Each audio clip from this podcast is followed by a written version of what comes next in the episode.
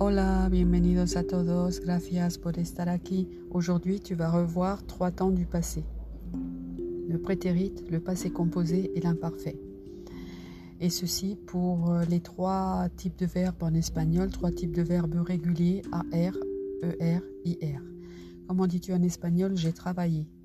Tu diras trabajé ou bien he trabajado. Et pour dire je travaillais, nous dirons trabajaba. Comer, comment dis-tu j'ai mangé Comi ou bien he comido. Et pour dire je mangeais, tu diras comía. Comment dis-tu en espagnol j'ai vécu? Donc le verbe vivir, j'ai vécu. Bibi ou bien he vivido. Et pour dire je vivais, tu diras vivía. Voilà. Muchas gracias. Adiós. Hasta la próxima.